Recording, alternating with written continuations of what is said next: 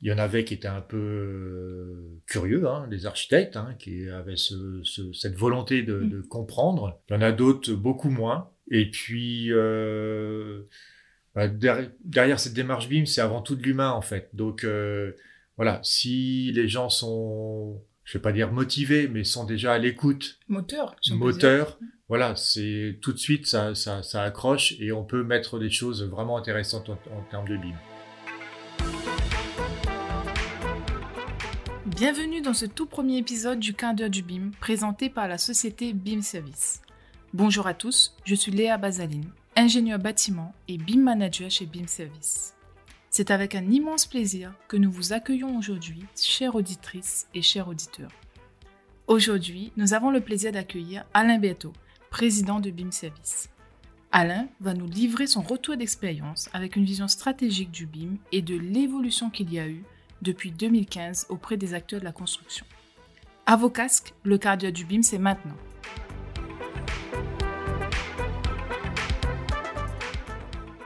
Bonjour Alain et bienvenue dans le cardio du BIM. Pour commencer, peux-tu te présenter à nos auditrices et à nos auditeurs? Bonjour Léa, merci de me recevoir dans votre quart d'heure du BIM. Donc, euh, je suis Alain Berthaud, je suis un des dirigeants de BIM Service que nous avons créé en 2015. Voilà, j'ai aujourd'hui 52 ans et je suis aussi euh, associé euh, co-gérant de la structure qui s'appelle CAD Équipement, qui est liée aussi à BIM Service. Parfait. Si tu nous racontais un peu, en 2015, euh, qu'est-ce qui vous a pris de vous jeter dans le bain du BIM, sachant que c'était tout nouveau? Pourquoi et comment vous, êtes, euh, vous avez eu cette idée? Ah, en fait, l'idée, elle est venue par... en fait, ce qu'il faut rattacher, c'est BIM Service à CAD Équipement, puisqu'en fait, CAD Équipement est une des structures aussi euh, dans lesquelles je suis associé, et euh, qui a une vingtaine d'années, et qui distribue des logiciels pour les architectes.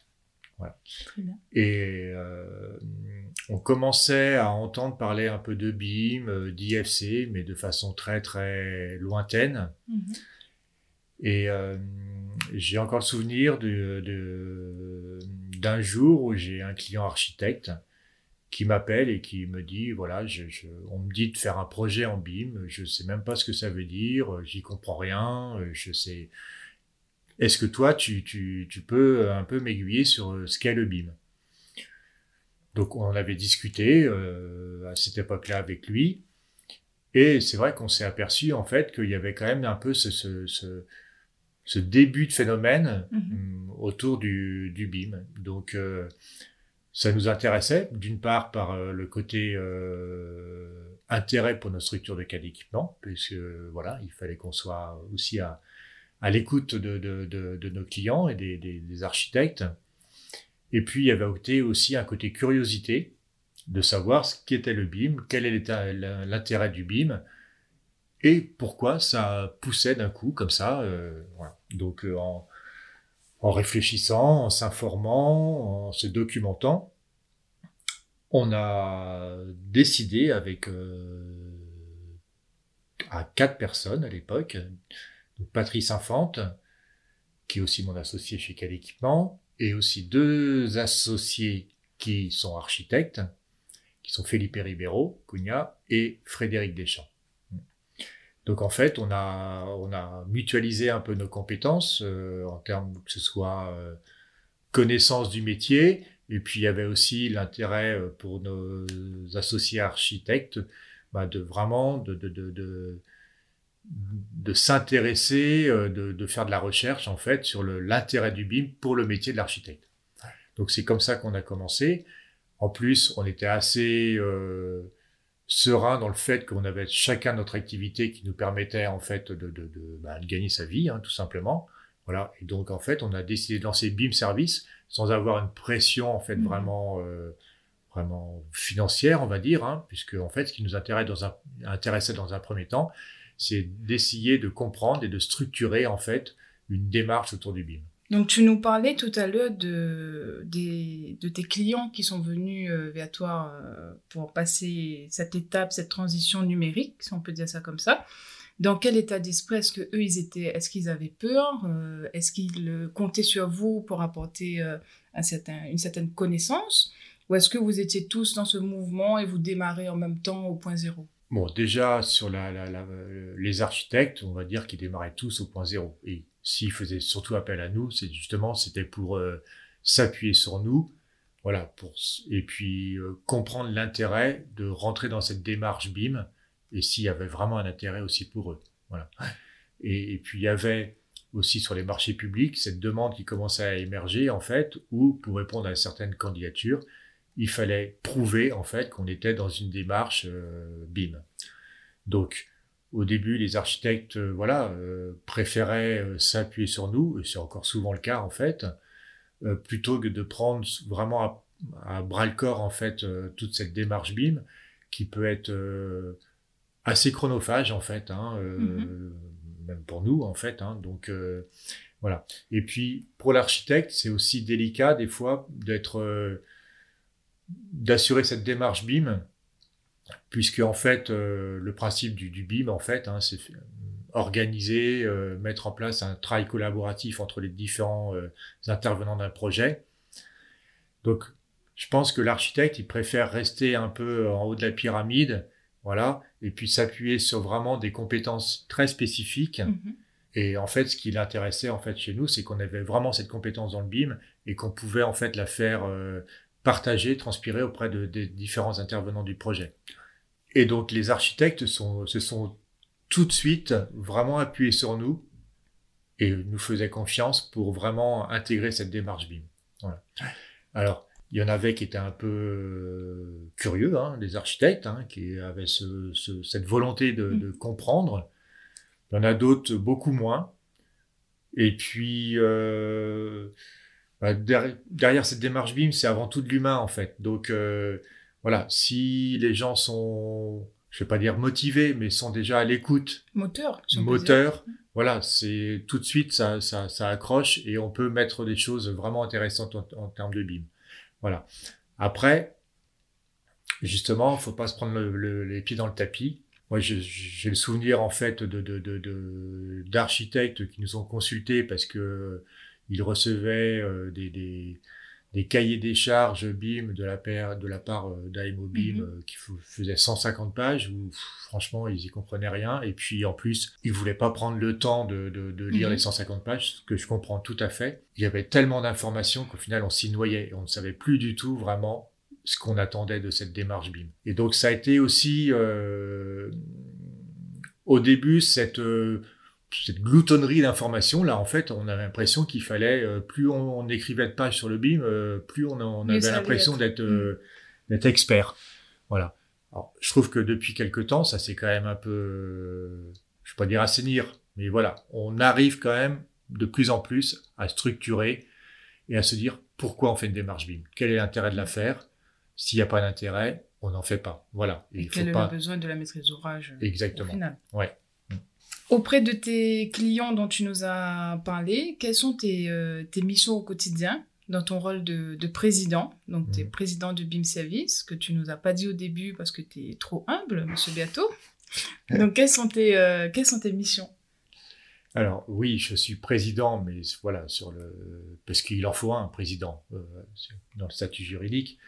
Après, j'assume ce rôle sans problème moi, mes, mes, fonctions, alors il y a, y a, deux niveaux. Il y a, je veux dire, mes fonctions au quotidien, hein, qui sont plus d'ordre euh, suivre les projets, notamment au niveau administratif, euh, m'assurer en fait de, de, du bon suivi euh, des facturations. Voilà, discuter avec les avec les équipes euh, lorsqu'il y a justement une réflexion ou une décision à prendre par rapport à un projet qui peut être mhm. plus ou moins compliqué. Voilà. Donc ça, c'est mon rôle, on va dire, un peu quotidien, de façon hebdomadaire. Et il y a une seconde fonction qui est beaucoup plus, là que je vais dire à, long terme ou stratégique, c'est encore de définir euh, chez BIM Service, mais ça je le fais pas seul, je le fais avec euh, les équipes, euh, notamment toi Léa qui travaille chez BIM Service, mais aussi avec les, les, associés, sur euh, comment on imagine l'avenir du BIM. Voilà, qu'est-ce que qu'est-ce qu'on peut en apporter, qu'est-ce que nous on peut apporter aux équipes de maîtrise d'œuvre et à la maîtrise d'ouvrage en termes de services pour que ce BIM soit de plus en plus euh, performant et que moi je l'espère, d'ici quelques années, on soit plus encore, parce qu'il faut l'avouer, dans cette euh, un peu dans ce sol un peu mouvant où on ne sait pas trop en fait ce qu'on attend du BIM. Voilà, je voilà et ce second rôle qui est plus d'ordre on va dire stratégique et qui est vraiment intéressant aussi parce que voilà c'est avant tout de la documentation, des échanges avec euh, même des, des, sociétés externes à la nôtre.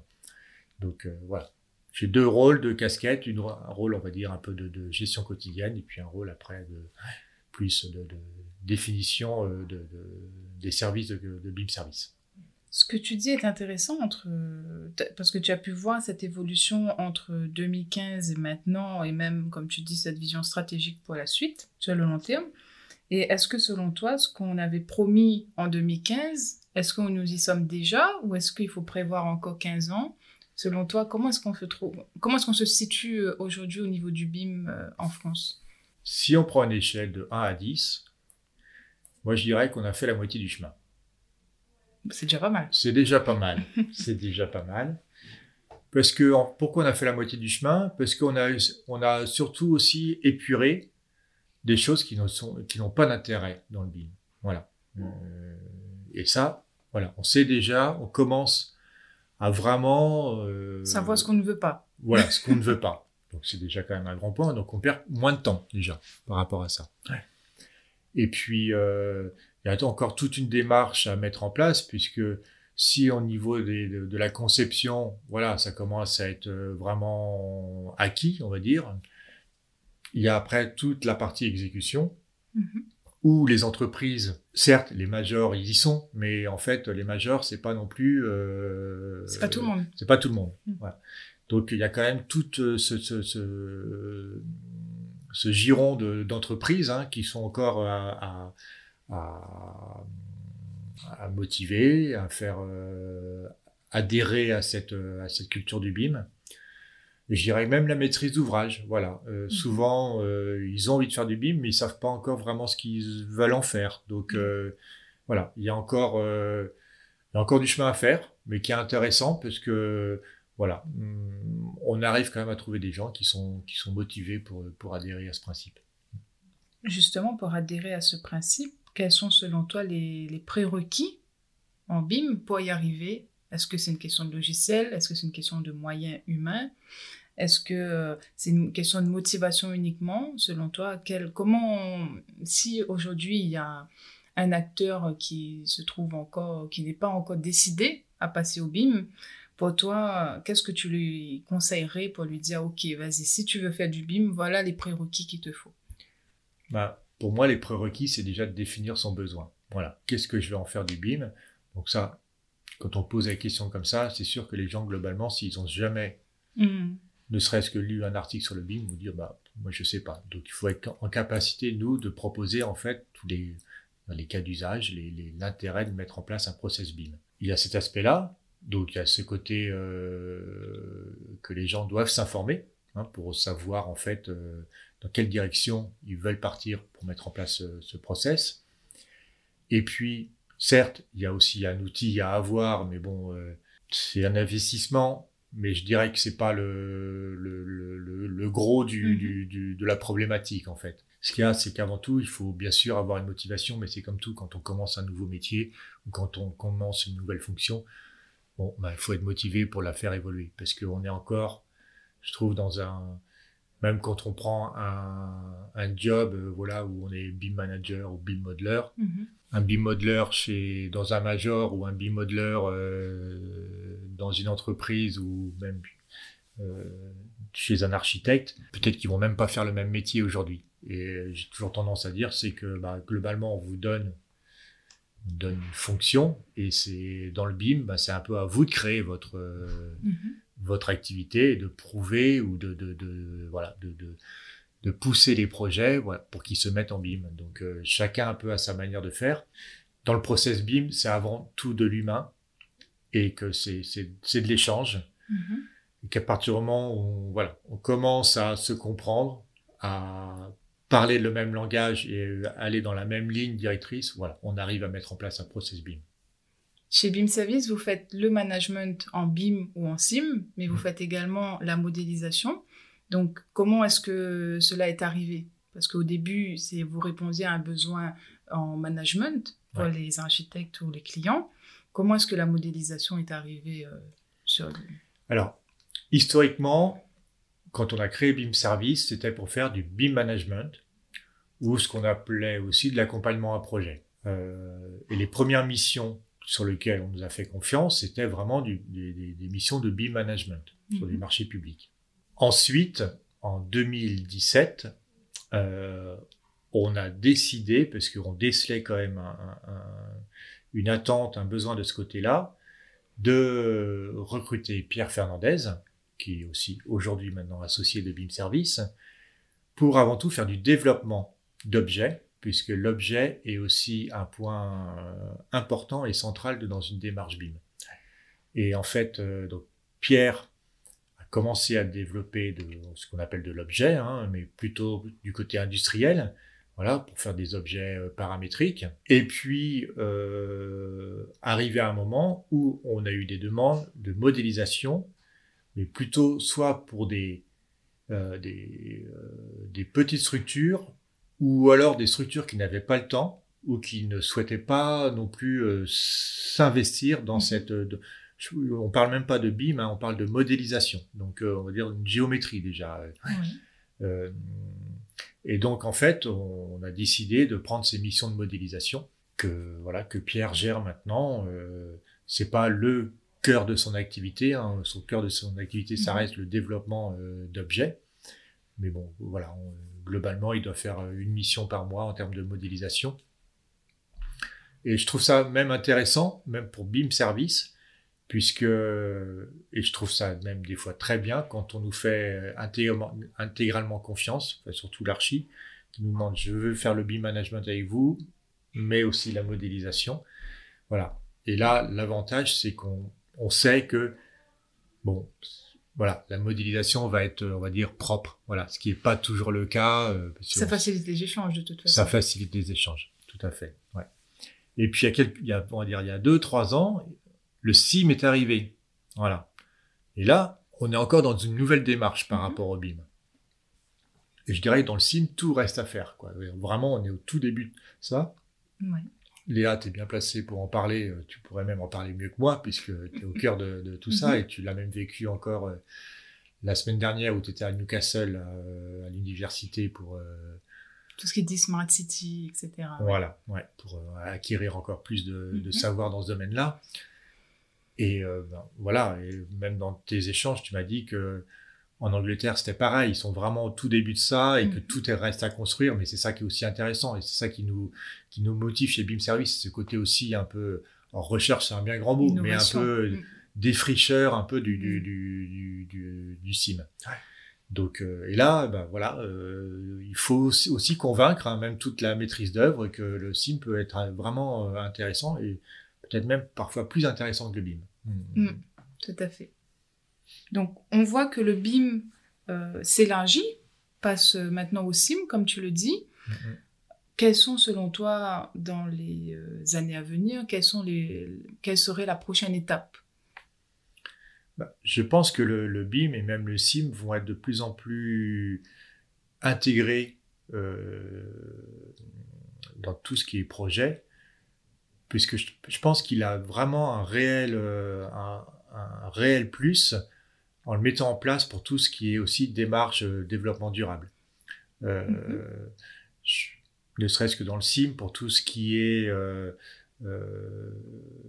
l'écoulement des eaux, par exemple. Hein, voilà, mettre une démarche SIM pour mm-hmm. vraiment étudier comment s'écoulent les eaux dans un... Les simulations. Des simulations. Voilà pour le BIM, pour le, tout ce qui est euh, bâtiment, voilà, euh, je pense qu'on est tous aujourd'hui convaincus que, et d'ailleurs il y a toute une démarche qui est lancée euh, dans l'Union européenne et, en France aussi bien sûr, pour qu'on améliore le confort de nos bâtiments, mhm. que ce soit en hiver ou en, été. Au niveau de la RE 2020 et RE 2020, ou voilà, 2020, je sais pas comment tu dis. Moi, je dis 2020. ok. Et donc, euh, voilà, le BIM peut vraiment avoir euh, cette, euh, ce, ce, Oui, le BIM peut vraiment avoir un intérêt dans cette démarche, en fait, et de plus en plus tôt dans le, démarrage du projet. En effet, c'est ce qu'on voit de plus en plus, le lien entre le BIM, le SIM, l'ARE 2020 ou 2020, comme on souhaite le dire. Euh, mais il, semblerait que ce soit encore euh, difficile à mettre en place, notamment avec les outils qui peuvent exister ou les problèmes d'interopérabilité.